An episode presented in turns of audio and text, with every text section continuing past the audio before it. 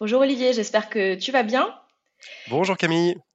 Écoute, je suis vraiment très heureuse qu'on échange aujourd'hui. C'est vrai que Kazoo et, et Reparseb euh, bah, ont évidemment beaucoup d'atomes crochus, euh, et puis ils travaillent aussi ensemble, on en reparlera.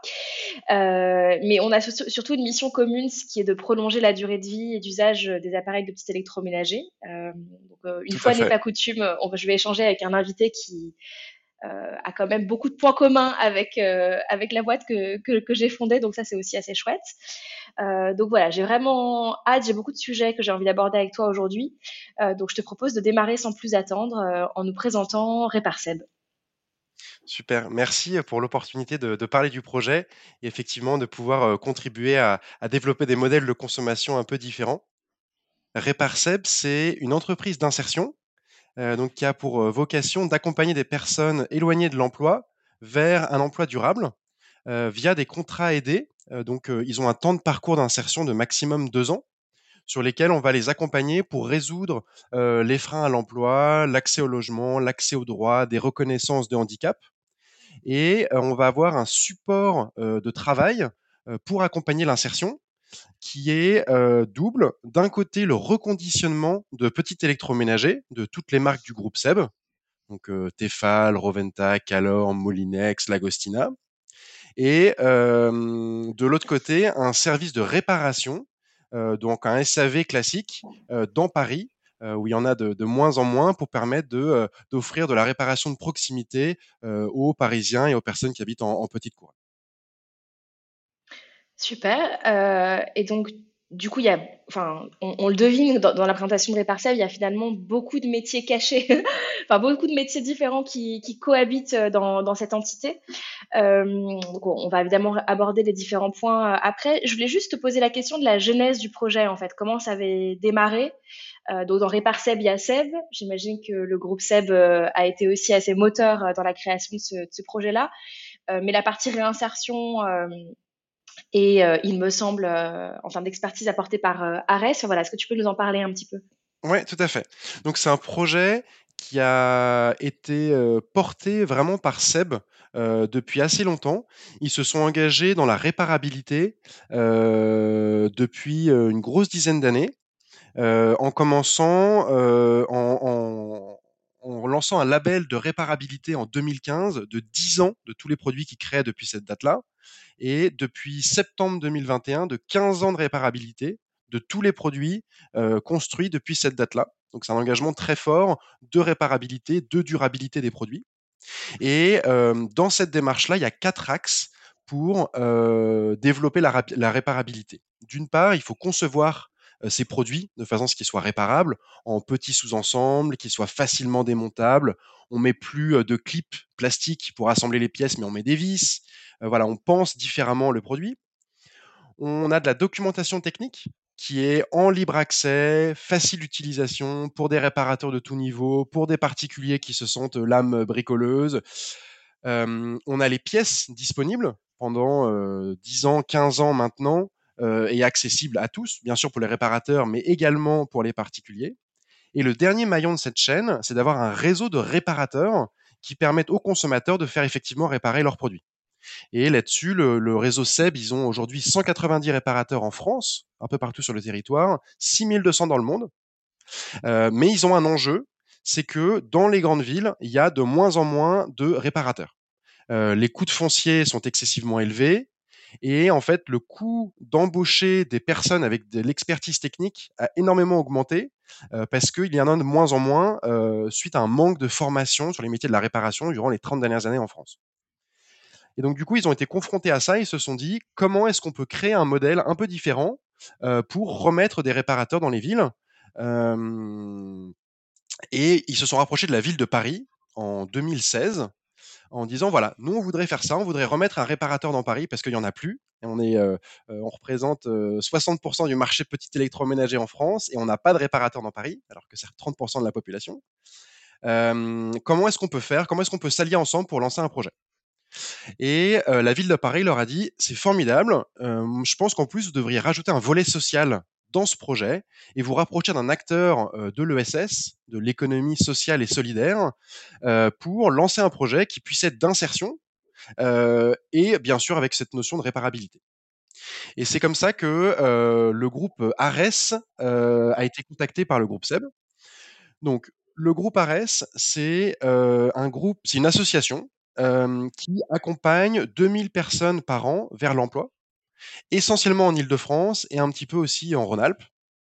et donc voilà, l'idée c'est vraiment accompagner des personnes qui sont éloignées de l'emploi, qui sont issues de parcours migratoires, qui sont issues de parcours de rue avec des problématiques d'addiction, de handicap, et de les accompagner vers un emploi le plus durable possible, idéalement un CDI.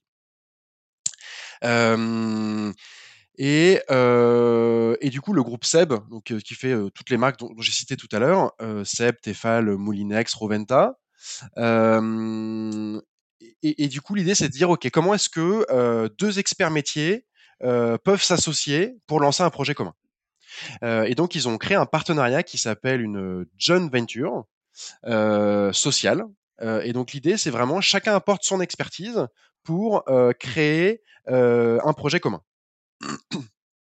Euh, et donc très concrètement, c'est euh, le groupe le groupe Ares qui va apporter la partie insertion et toutes les fonctions support, donc euh, l'informatique, la finance, et le groupe Seb qui va apporter du coup toute la partie gisement et l'expertise technique, de façon à ce que voilà on, puisse réparer les produits selon les standards du groupe du groupe Seb.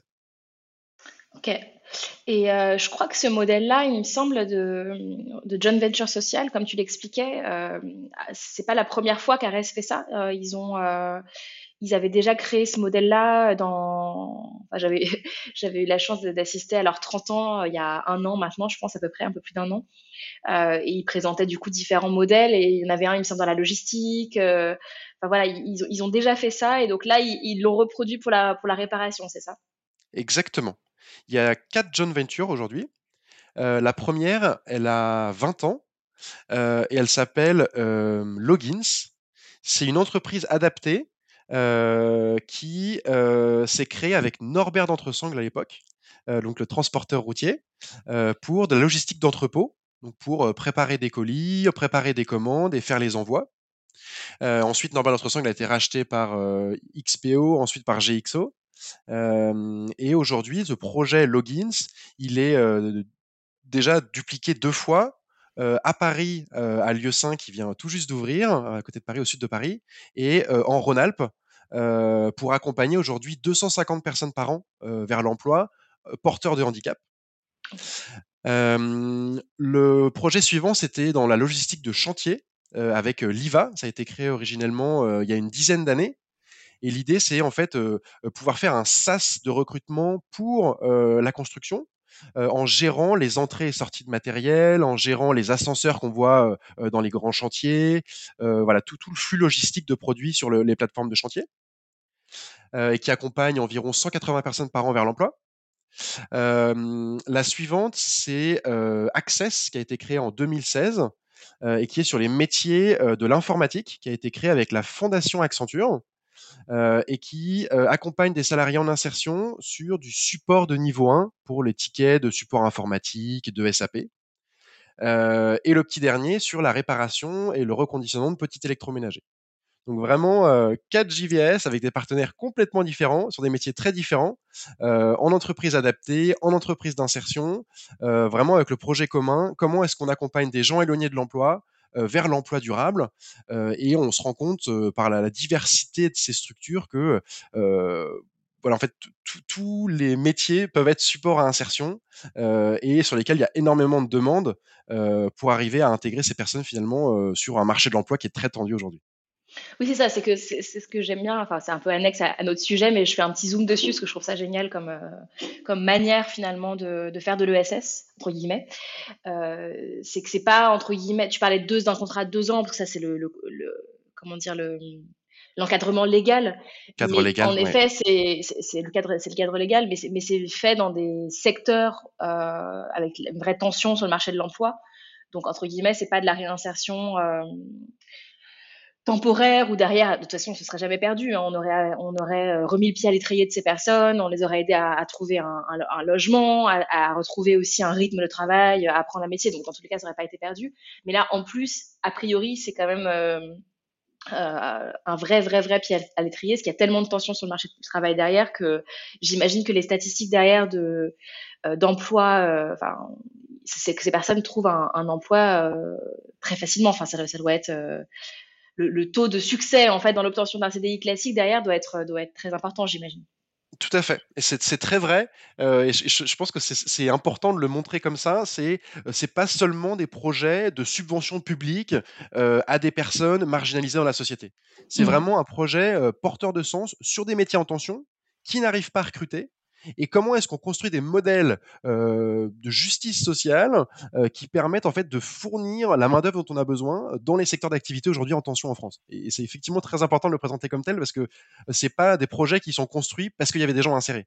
C'est des mmh. projets qui ont été construits euh, parce que euh, il y a euh, un vrai enjeu de tension sur le marché du travail et que les entreprises privées ont besoin de s'associer avec l'État pour en fait dynamiser le marché du travail et former, accompagner les gens à acquérir les compétences dont ils ont besoin pour alimenter les emplois disponibles aujourd'hui.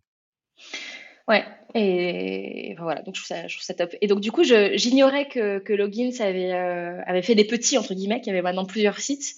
Euh, est-ce que, euh, est-ce que, même si vous êtes au tout début de Reparcep, donc j'imagine que pour l'instant il faut déjà conforter le premier site, mais est-ce que ça peut faire partie d'un objectif pour vous derrière de, de créer justement d'autres d'autres entités, enfin d'autres établissements entre guillemets dans d'autres grandes villes françaises?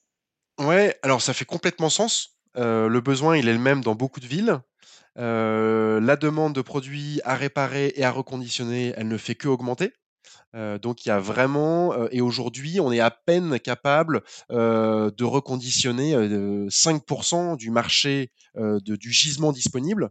Donc il y a énormément de place pour des réparceps qui se dupliquent, pour d'autres structures similaires qui puissent se dupliquer. On n'a pas du tout vocation à, avoir le monopole sur l'activité, mais au contraire, on a vraiment besoin d'être un modèle pour inciter d'autres structures, d'autres organisations à dupliquer, à reproduire un modèle qui fonctionne et qui fait vraiment sens au niveau social et au niveau de l'emploi. Euh, et bien sûr, au niveau euh, écologique, euh, on n'en parle pas, pas beaucoup parce que mmh. c'est évident dans le modèle qu'on mmh. construit, mais au final, nous, notre vocation, c'est que des produits qui partaient en déchets, 90% repartent dans l'activité, dans, voilà, dans, dans, le marché, et que sur toute l'activité de réparation, on soit capable d'étendre la durée de vie des produits. Aujourd'hui, euh, euh, les produits sont bien réparés dans la période de garantie, 2-3 ans. Et en fait, à partir de 4 ans de vie d'un produit, il y a une énorme chute en fait dans euh, l'utilisation des produits. Et, et l'enjeu de société, l'enjeu du fonds de réparation que l'État est en train de lancer, c'est justement comment est-ce qu'on étend la durée de vie des produits de 4 à 6 ans, comment est-ce qu'on développe des modèles différents comme celui de Kazoo, finalement, mmh. où en fait, est-ce qu'au lieu de posséder un produit, eh ben, est-ce qu'on le louerait pas? Euh, pour s'assurer qu'on en a vraiment le besoin. Et quand on n'en a plus le besoin, on arrête euh, de, l'utiliser et on le rend pour un autre utilisateur. Voilà, de, penser un petit peu euh, différemment l'utilisation des produits qu'on a aujourd'hui. Et du coup, alors tu, l'as très bien dit, il y a, en fait, il y a, deux choses finalement moi, je vois deux grands métiers très importants euh, et très complémentaires dans ce que vous faites. Il y a effectivement la réparation SAV. Donc, ça, même si euh, c'était un peu des métiers pas pour passer sous silence, etc. Finalement, ça, ça, existe depuis un certain temps. Alors tu le disais, il y avait un manque de réparateurs. C'était pas forcément toujours effectif, mais en tout cas, euh, c'est une partie de votre métier, des gens qui viennent et qui déposent leur appareil euh, sous ou hors garantie pour le faire réparer. Donc ça, c'est un premier métier. Et vous avez aussi un métier de reconditionnement que tu as, as, abordé en parlant de gisement, en parlant d'appareils qui avant partaient en déchets. J'aimerais bien qu'on aborde les deux parce que c'est vrai que souvent, je, je, m'en rends compte quand, je parle à des interlocuteurs qui sont pas forcément euh, aguerris sur le sujet, on, on, confond souvent les deux métiers, réparation, reconditionnement. Or, finalement, euh, c'est assez différent. Euh, donc voilà, ça m'intéresse un peu de creuser ces, deux choses-là. Euh, déjà, est-ce qu'on peut commencer par euh, le fait, enfin, par des, chiffres entre guillemets? Est-ce qu'aujourd'hui, tu, sais nous dire la part de l'activité vraiment de SAV réparation versus la part de reconditionnement d'appareils qui viennent, qui arrivent chez vous pour être reconditionnés? Donc globalement, sur l'activité aujourd'hui, on a environ 30% de notre activité qui est en réparation. Ça représente 6000 réparations sur 2022 et 70% sur la partie reconditionnement. donc on est autour de 10 000 produits. et, et, pour bien expliquer les deux métiers, on va commencer par le plus simple, qui est le plus connu, c'est la réparation. Euh, c'est un produit qui appartient à un consommateur, euh, généralement dans la période de garantie, parfois hors garantie, donc au-delà de la période de garantie, et le consommateur souhaite faire réparer son produit. Et du coup, je vais chercher sur Internet, sur le site de la marque, un réparateur de proximité. et du coup, va nous apporter le produit pour le diagnostiquer, pour le faire réparer. et une fois que le produit est réparé, on le rend au consommateur. Le consommateur, il peut soit venir directement chez nous en, magasin Porte de la Chapelle, dans l'atelier, soit aller à son point d'achat. et ensuite, c'est le, point d'achat, donc généralement les grandes surfaces qui vont nous l'envoyer chez Réparseb. Typiquement, nous aujourd'hui, on fait le SAV de tous les magasins boulangers d'Île-de-France. donc le client l'a acheté chez Boulanger, il ramène son produit pour le faire réparer, Boulanger nous l'envoie, on le renvoie chez Boulanger qui le rend au client. Voilà, donc ça, le produit, il appartient au client, il revient au client, et quand le produit est sous garantie, ça ne coûte rien au consommateur final. Quand le produit est hors garantie, on lui fait un devis, et, et c'est lui qui va payer la réparation. Le deuxième métier, c'est le reconditionnement. Excuse-moi, je te coupe. Il me semble que votre spécificité, en tout cas pour les gens qui viennent le déposer chez vous, c'est que après avoir été réparé par Réparsev, vous remettez une garantie de 24 mois, c'est bien ça ou je me trompe? Alors, sur la réparation, euh, la réparation, elle est garantie 6 mois. Alors justement, euh tu vois, moi-même, je suis une confusion. Donc, c'est sur le reconditionnement que vous mettez Exactement. Euh, une réparation, c'est un délai légal. donc, il y a le délai légal de garantie constructeur pendant deux ans. Et ensuite, une fois qu'un produit était réparé, chez n'importe quel réparateur, hein, de la même façon, c'est un, acte légal, il y a une, une, garantie sur la même panne de six mois. D'accord, ok. Que ce soit sous garantie ou hors garantie. Et du coup, deuxième métier, euh, où tu as déjà donné euh, le principal caractéristique, c'est du coup le reconditionnement. Euh, et notre gisement aujourd'hui, c'est des pannes à la mise en service. Donc très concrètement, c'est demain, tu vas acheter un grille-pain chez Leclerc et tu le ramènes le lendemain parce que tu es arrivé chez toi et il marchait pas. Et du coup, tu le ramènes chez Leclerc et il te rembourse ou il te l'échange.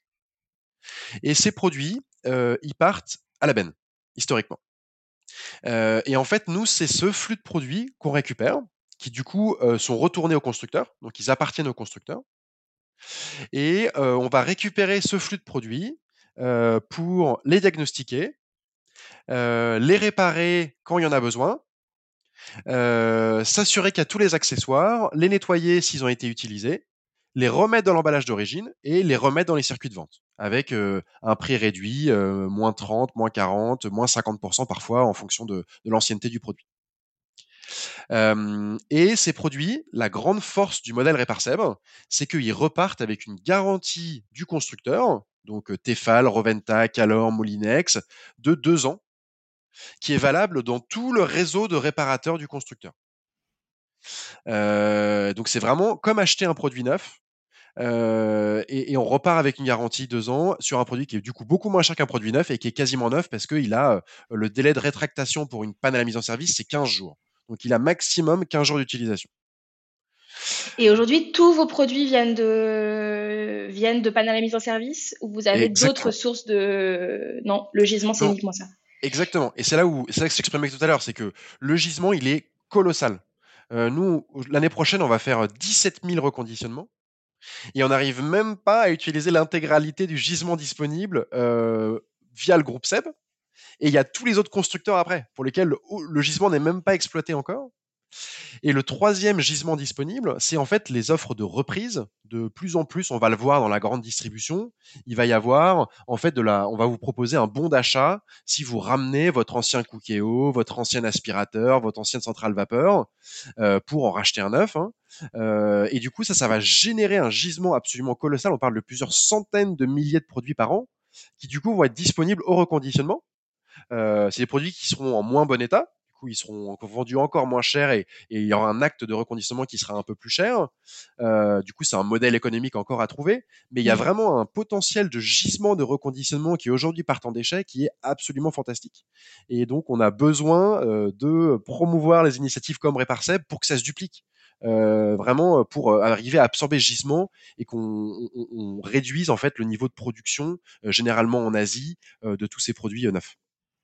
Et encore, euh, il me semble qu'il y, a- il y a encore un quatrième gisement, dis-moi si je me, si je me trompe, ou s'il n'était pas inclus dans ce que tu as dit avant, qui est le délai de, de rétractation aussi, Ouais, euh, qui du coup, euh, je crois, atterrit plutôt chez les distributeurs, celui-là.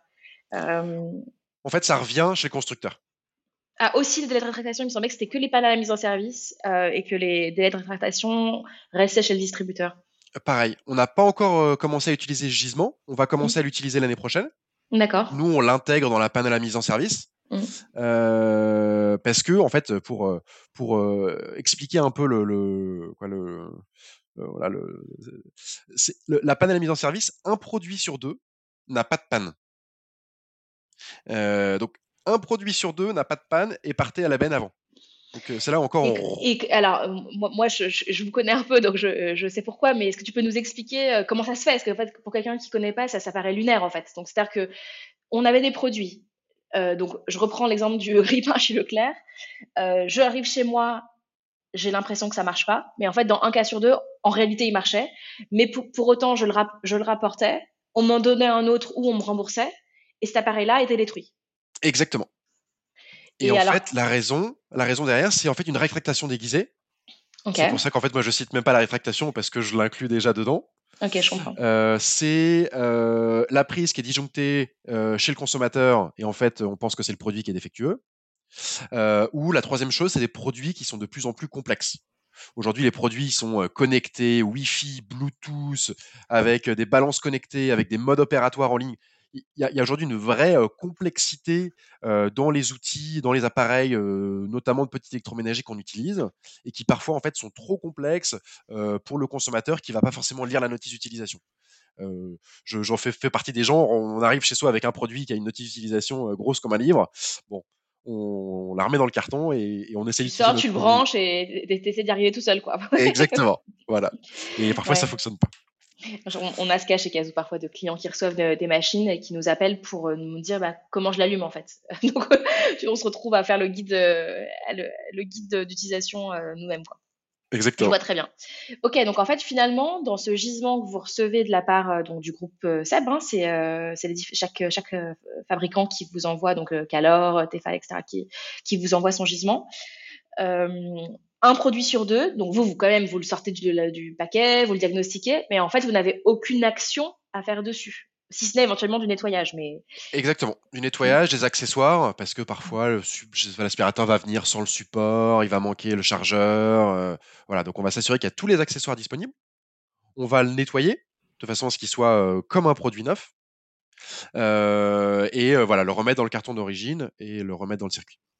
super, hyper clair. Euh, parce qu'effectivement, du coup, pour reboucler un peu et, conclure, la grosse différence entre le reconditionnement et la réparation, c'est que la réparation, on répare et on rend à la personne qui le possède. Donc, on n'a pas cette exigence euh, d'hygiène, entre guillemets, enfin de nettoyage euh, qu'on a dans le reconditionnement, puisque là, on va récupérer un produit. Alors, dans vos cas, ils n'ont pas vraiment été utilisés, ou très peu.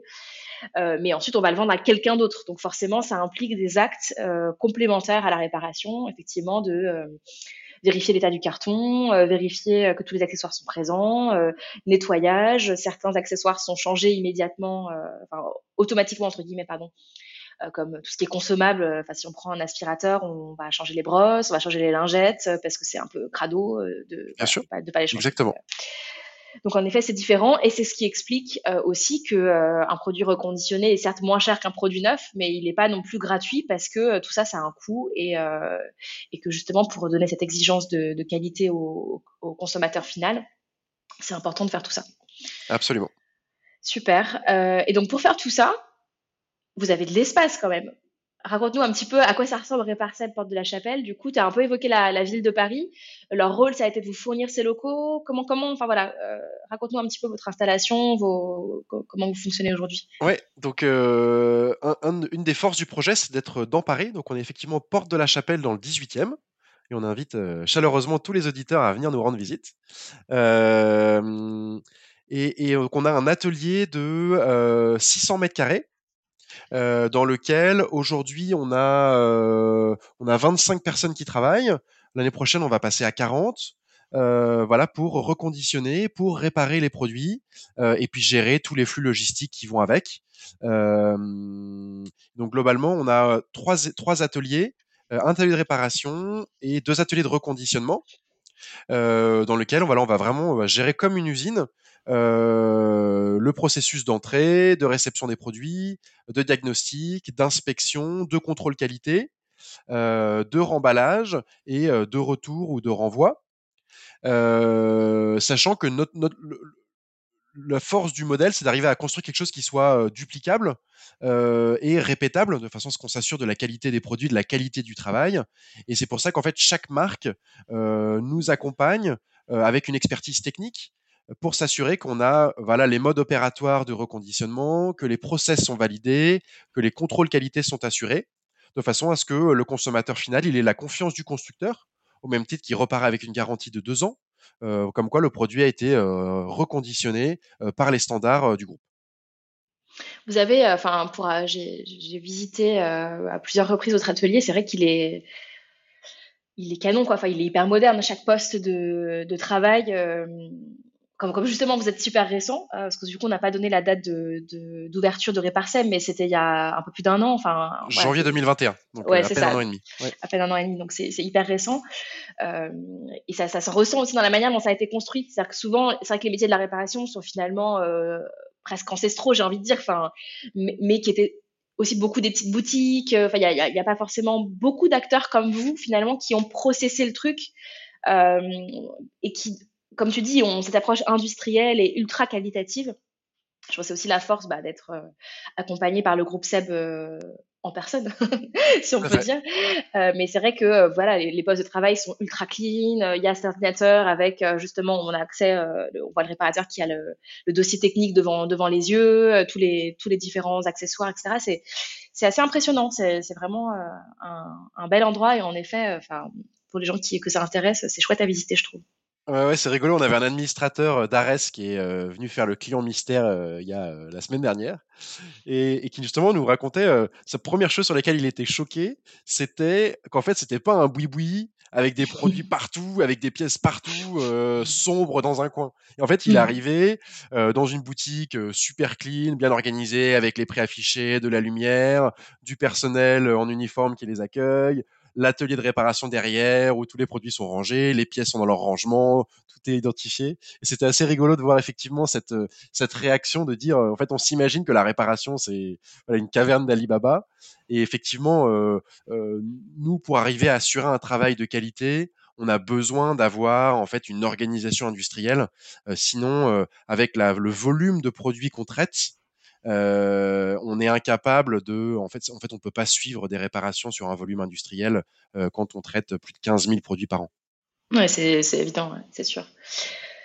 Euh, top. Et du coup, tu as évoqué la boutique. C'est vrai qu'on n'en a pas parlé. Euh, vous avez cette partie euh, vente, en fait, aussi, où vous permettez aux chalands, entre guillemets, de, de, passer la porte de, de Réparsep côté boutique et d'acheter des produits.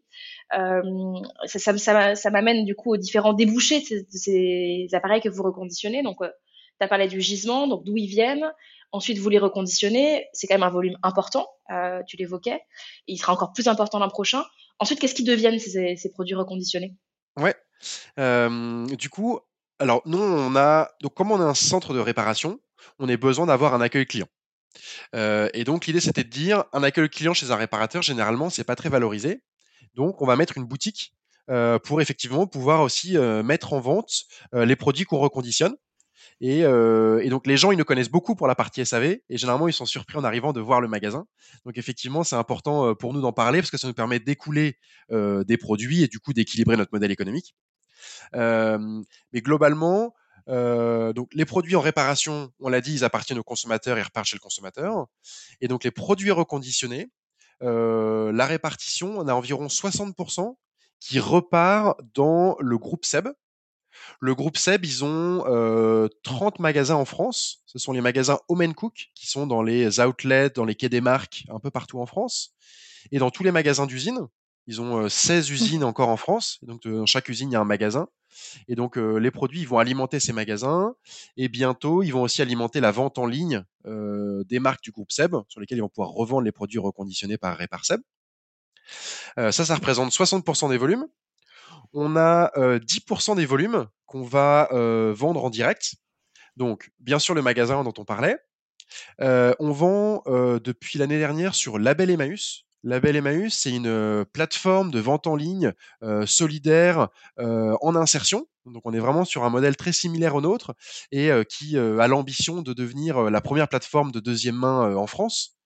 Et, voilà, pour nous, ça faisait complètement sens de s'intégrer avec Label Emmaüs pour revendre nos produits et du coup les rendre accessibles sur Internet plus largement. on est en train de lancer un site web pour se donner un peu de visibilité, sur lequel les gens vont pouvoir aussi également acquérir les produits. Et le dernier volet, c'est de la vente à des professionnels. Donc, on est globalement le seul réparateur en masse de petits électroménagers en France.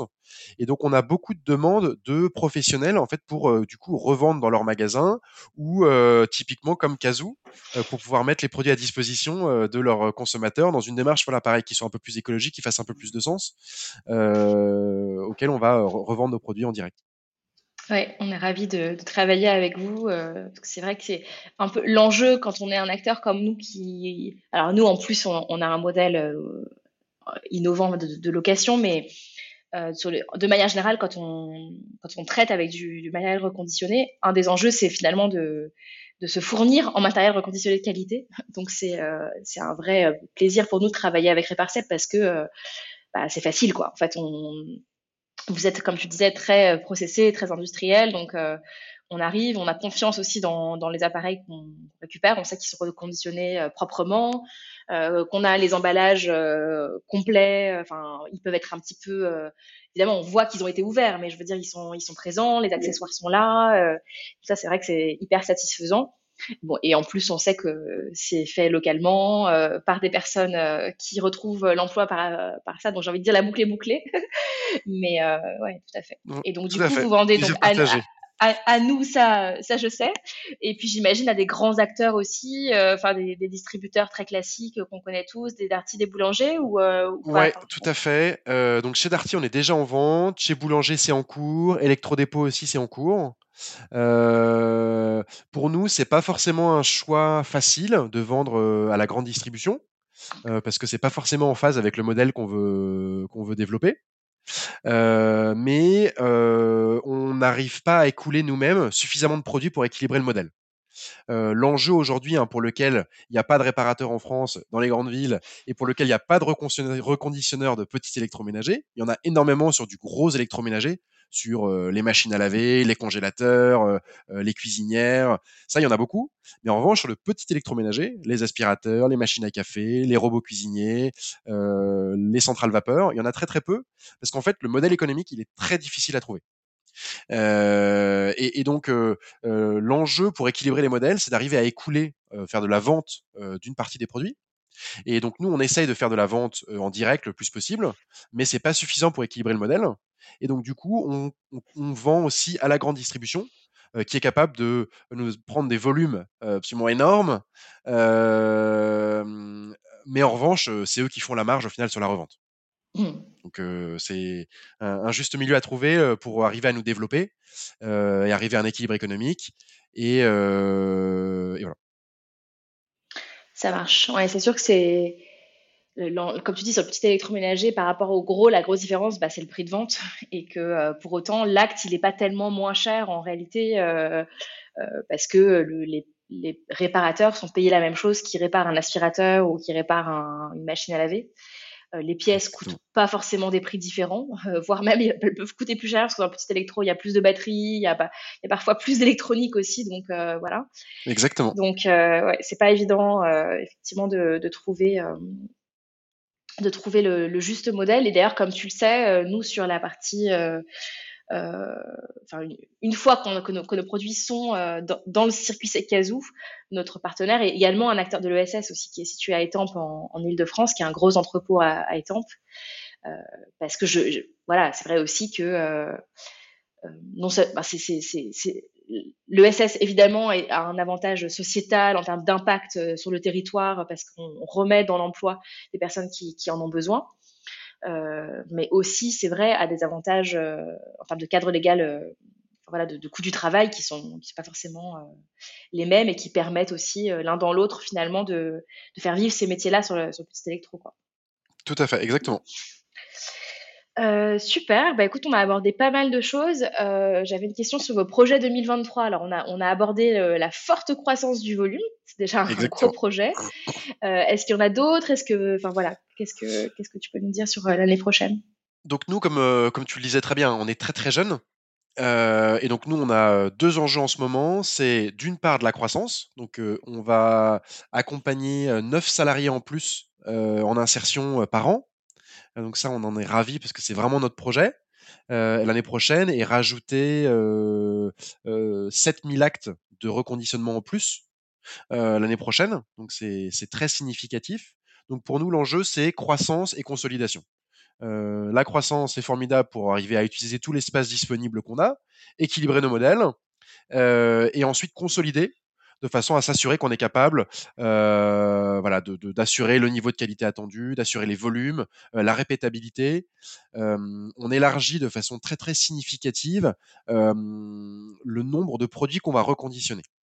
donc dans le marché du reconditionnement, la référence c'est back market. et il y a l'indice back market, c'est environ 200 euros de valeur neuve d'un produit pour que ça fasse sens de le reconditionner.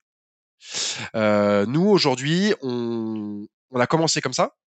Et maintenant, on étend à des produits qui sont euh, jusqu'à 80 euros de valeur neuve de vente. Donc, on est capable d'élargir excessivement le champ de produits reconditionnés et donc du coup de limiter le nombre de produits qui partent en déchets de la même manière. Et donc du coup, pour nous, c'est avec cette diversité ajoutée, on va pouvoir reconditionner plus de 4000 références de produits on a vraiment besoin de se poser pour consolider, assurer les bases, assurer les modes opératoires, les contrôles qualité, de façon à avoir la même satisfaction client qu'on a aujourd'hui et qui est vraiment notre, notre indicateur pour, pour notre quotidien de, production. C'est un sacré enjeu parce qu'en effet, quand on parle de 4000 références de plus, c'est pas 4000 références de smartphone en fait. On, se parle d'appareils qui peuvent être extrêmement différents et donc les fameux process euh, que tu évoques bah, pour vérifier finalement l'appareil, le, reconditionner, ils sont il y a un process par type d'appareil en fait, parce que euh, euh, entre reconditionner un aspirateur robot, il va falloir vérifier que la batterie charge, que en effet, il aspire, euh, etc., etc. Et une machine à café où euh, du coup le process est complètement différent. Il va falloir euh, aussi vérifier qu'elle s'allume, mais euh, il n'y a pas cette dimension de charge. Par contre, il y a cette dimension de nombre de cycles. Est-ce que le broyeur broie toujours? Est-ce que ensuite nettoyer les grains, etc. Ça n'a absolument rien à voir en fait. Donc oui, c'est un sacré enjeu en effet de, de rentrer 4000 références de plus. Euh, et, et, oui, tu fais bien de le dire, en fait, ce fameux indice back market de 200 euros, euh, c'est un vrai sujet en fait. C'est un vrai sujet parce que euh, aujourd'hui, en effet, ça, limite la croissance et ça limite aussi l'impact qu'on a envie d'avoir. Parce qu'en fait, euh, tu prenais l'exemple du grille-pain chez Leclerc tout à l'heure, mais en réalité, le, le grille-pain chez Leclerc tout à l'heure, aujourd'hui, il est, il est pas reconditionné en fait parce que euh, en général, il coûte, je sais pas, en moyenne 10-15 euros. Donc, le reconditionné, ça coûte plus cher que que de le mettre en déchet malheureusement. Donc, c'est un vrai sujet. Ouais, en fait, on est, on est on est un pas en avance, en fait, du marché de demain. Mmh. la production à bas coût, dans des pays en développement, ça a été un modèle, sur les 50 dernières années, qui arrive, à épuisement. De par l'augmentation des coûts du travail, dans un certain nombre de pays, de par l'augmentation des coûts de matières premières, de par l'augmentation des coûts de transport. Et donc de toute façon, on va vers un effet de reproduction en France. Sur lequel du coup la production va coûter beaucoup plus cher et donc en fait le reconditionnement et la réparation en, fait c'est une nécessité pour demain parce que les produits vont coûter beaucoup plus cher et on a besoin de pouvoir les réparer on a besoin de pouvoir en fait limiter le nombre de produits qui partent en rebut parce que ça va représenter un coût qui va être de plus en plus important oui, d'autant plus que euh, au tout début de chaîne, euh, en plus de tout ça, on, va, on commence à manquer de matières premières aussi. Donc, euh, c'est important de, de, réemployer et qu'en toute fin de chaîne, aujourd'hui, enfin, on considère la fin de vie comme une partie du cycle. et donc, ça se chiffre. et puis, il y a aussi beaucoup de choses qui sont maintenant interdites dans, dans, la manière de traiter ces déchets-là. Donc, donc en effet, tout ça est en train de bouger, mais euh, c'est progressif avec des. c'est un peu en, en, mode ski de fond, quoi. On, on fait un pas, euh, voilà, après l'autre. Euh, ouais. et puis ce qui est intéressant, c'est que on, on se rend compte que les consommateurs aujourd'hui, on en a quand même relativement peu qui sont là pour la démarche écologique ou sociale. Ah, c'était une question que j'avais, donc tu anticipes. ah bah voilà, au final, c'est assez rigolo de voir euh, quand on demande un peu aux consommateurs autour de nous. euh, Aujourd'hui, alors il y a les 5% qui sont euh, très engagés euh, au niveau écologique, au niveau social, qui sont convaincus, qui sont là pour ça, euh, voilà, qui vont l'acheter sur la belle Emmaüs, qui vont venir dans une entreprise d'insertion, voilà, qui vont faire l'effort additionnel euh, de venir découvrir des projets différents, de voilà, pas avoir la commodité de faire un click and collect chez soi, voilà. Et, euh, et après, en revanche, 95% des consommateurs aujourd'hui, et je pense que ça va évoluer, hein, euh, c'est quand même des gens qui sont en recherche d'une bonne affaire.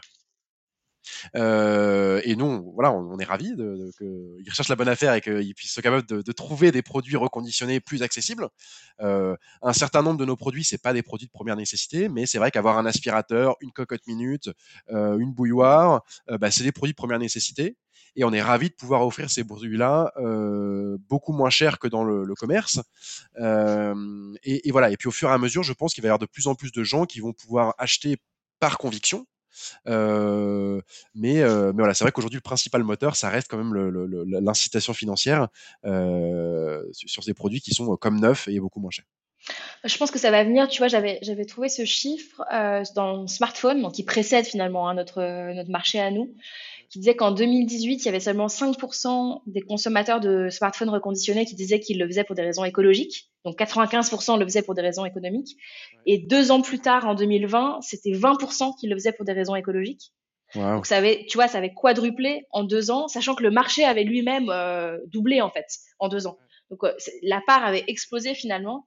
Et je pense que d'ailleurs Back Market a fait beaucoup pour ça, parce que en tout cas, en, en tout cas en France et en Europe, ils communiquent énormément sur euh, bah, sur l'impact carbone de, la consommation de reconditionnés euh, et, en quoi c'est vertueux finalement d'acheter un smartphone reconditionné versus un smartphone euh, neuf. Euh, donc ils ont aussi, je pense, beaucoup aidé pour évangéliser sur ces appareils-là. Euh, donc euh, c'est aussi à nous de voilà de, continuer à le faire, euh, mais les fabricants euh, commencent déjà à, à communiquer. C'est vrai, comme tu disais, le groupe Seb est très engagé sur les notions de durabilité, de réparabilité. Donc petit à petit, euh, je pense que c'est sont des, une prise de conscience qui est forcément en, forte augmentation hein, de toute façon. Donc euh, je, moi ma conviction c'est que euh, ce qu'a connu finalement le marché du smartphone arrive sur les autres marchés de biens manufacturés. Ouais, ouais, je suis, je suis complètement en phase. Tout à fait. On a parlé d'abord, et c'est logique, des, des, produits qui sont les plus polluants. Donc, en effet, les, les smartphones, les, les, ordinateurs, les tablettes, et puis aussi de tout ce qui est lié à la mode. Euh, mais, mais, nos appareils vont, vont, arriver, je pense, ouais. dans, sur le, sur les, de, devant les feux de la rampe. Exactement, on est prêt. on est prêt, on est là, on est en place. Euh, au top. Bah, écoute, c'était hyper intéressant. J'étais vraiment ravie qu'on qu échange aujourd'hui. Euh, Est-ce qu'il y a des sujets qu'on n'a pas abordés que tu aurais envie d'ajouter euh, par rapport à tout ce qu'on s'est dit aujourd'hui? Il y a une partie, une question que tu m'as posée tout à l'heure à laquelle j'ai pas pas répondu, c'est la partie euh, euh, des, en fait sortie des salariés en parcours. Du coup, nous on est entreprise d'insertion et, euh, et du coup globalement chez Ares, sur les 2000 personnes qu'ils accompagnent par an, il y en a les deux tiers, donc environ 67%, qui vont sortir en emploi ou en formation, et donc un tiers qu'on n'arrive pas à accompagner. Okay. Euh, mais voilà, donc nous on essaie plutôt de regarder le verre à moitié plein, et donc deux tiers qu'on arrive à accompagner et c'est super. Et, euh, et, sur les sur les joint ventures sociales, donc les quatre euh, structures dont on a parlé, euh, on a des taux de retour vers l'emploi de quasiment 75 et donc c'est significativement euh, supérieur. Exactement, significativement supérieur. Et puis ça fait complètement sens, encore une fois, ce qu'on disait tout à l'heure, sur des métiers en tension et vraiment cette logique, euh, j'ai envie de j'allais dire logique de marché. Je ne sais pas si c'est la bonne, le bon terme, mais en tout cas, mmh. vraiment cette logique que on répond à un besoin euh, existant euh, pour euh, alimenter le marché du travail aujourd'hui. Et du, parce que du coup, euh, si on revient justement sur euh, comment ça fonctionne en fait, ces, ces parcours d'insertion, euh, vous légalement, vous êtes contraint entre guillemets, de, je mets bien sûr des guillemets, mais de mettre dehors le, le, le salarié en parcours d'insertion au bout de deux ans. En fait, il, il faut qu'il sorte de votre programme. vous n'avez pas le droit de le garder. Exactement. Nous, nos, nos, nos parcours, ils s'appellent des parcours tremplins. Donc c'est vraiment un tremplin vers l'emploi. Et donc ils sont maximum deux ans chez nous. Nous, on leur fait des contrats de six mois renouvelables pour vraiment les garder dans cette dynamique de retour à l'emploi. Et généralement, le parcours moyen chez nous, il est plutôt autour de 18 mois. Parce qu'on a des métiers très professionnalisants et parce qu'en fait, nous, on fait un parcours progressif.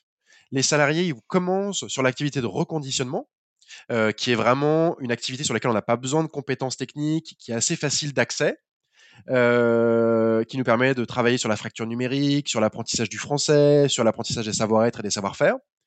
Et progressivement, on va les amener, pour ceux qui le souhaitent, vers la réparation, où du coup, on les forme sur un métier très technique euh, et euh, en, en, énorme demande euh, d'emploi.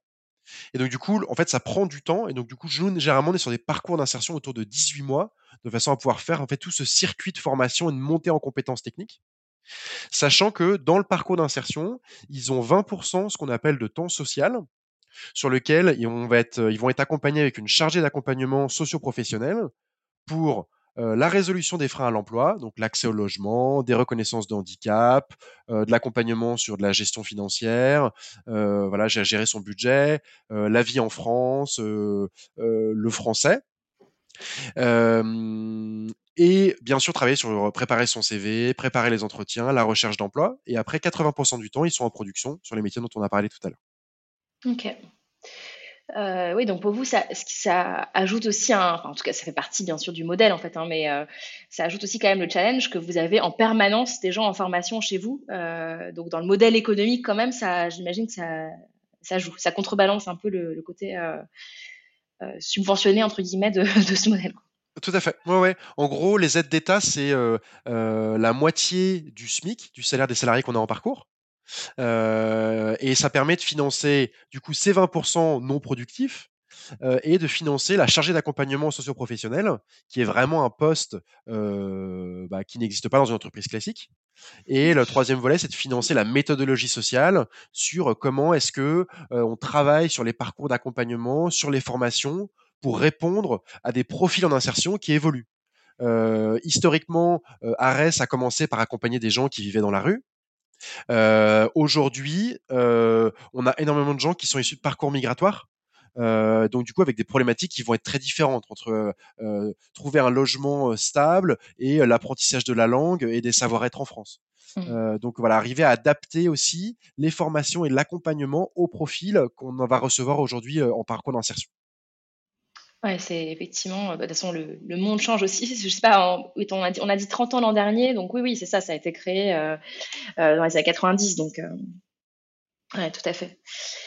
Euh, c'est intéressant. Et d'ailleurs, petite question annexe, euh, dans, est-ce qu'il y, est qu y, a des salariés en insertion qui, qui, créent leur boîte derrière ou qui deviennent auto-entrepreneurs ou c'est vraiment un accompagnement vers le salariat classique? Alors, on les accompagne vers ce qu'ils veulent. Mmh. donc nous, la seule base, c'est la motivation. Mmh. Euh, donc, on peut tout à fait les accompagner vers créer leur boîte. Aujourd'hui, nous, de Réparseb, on n'a eu que deux sorties euh, sur des métiers de réparateur. Euh, donc, on, je me rends pas, on n'a pas encore le recul suffisant pour savoir, mais on en a un en ce moment qui nous dit être intéressé pour monter sa boîte. Donc, affaire à suivre dans le prochain podcast. tu vois, on pourrait imaginer que l'un d'entre eux crée sa, sa, boutique de réparation, pourquoi pas, et, et, et lui-même perpétue le, le, le modèle, quoi. Ah, ça serait super. Ouais. Ça, serait, euh, ça serait une super histoire. C'est clair. Bah, écoute, rendez-vous dans, dans, un an pour raconter cette histoire, alors peut-être. Génial. ça serait cool. Ouais, ça serait super. Euh, écoute, pour conclure, est-ce que euh, je pose toujours cette question euh, à la fin des, des épisodes Est-ce qu'il y a soit un livre ou un podcast ou une personnalité entrepreneuriale ou autre d'ailleurs qui t'inspire et que que tu aimerais nous recommander de, de suivre, d'écouter ou de, ou, de, ou de lire, selon que ce soit un, un, livre, un podcast ou une personnalité Alors j'avoue, je fais plus lecture. euh... Et je, alors, je, je, peux dire deux axes. J'aime bien lire plusieurs livres en même temps. Mmh. Euh, du coup, pour la partie euh, loisirs, euh, un livre qui permet vraiment de, de s'échapper dans un univers un peu parallèle, c'est Le médecin d'Hispan de Noah Gordon.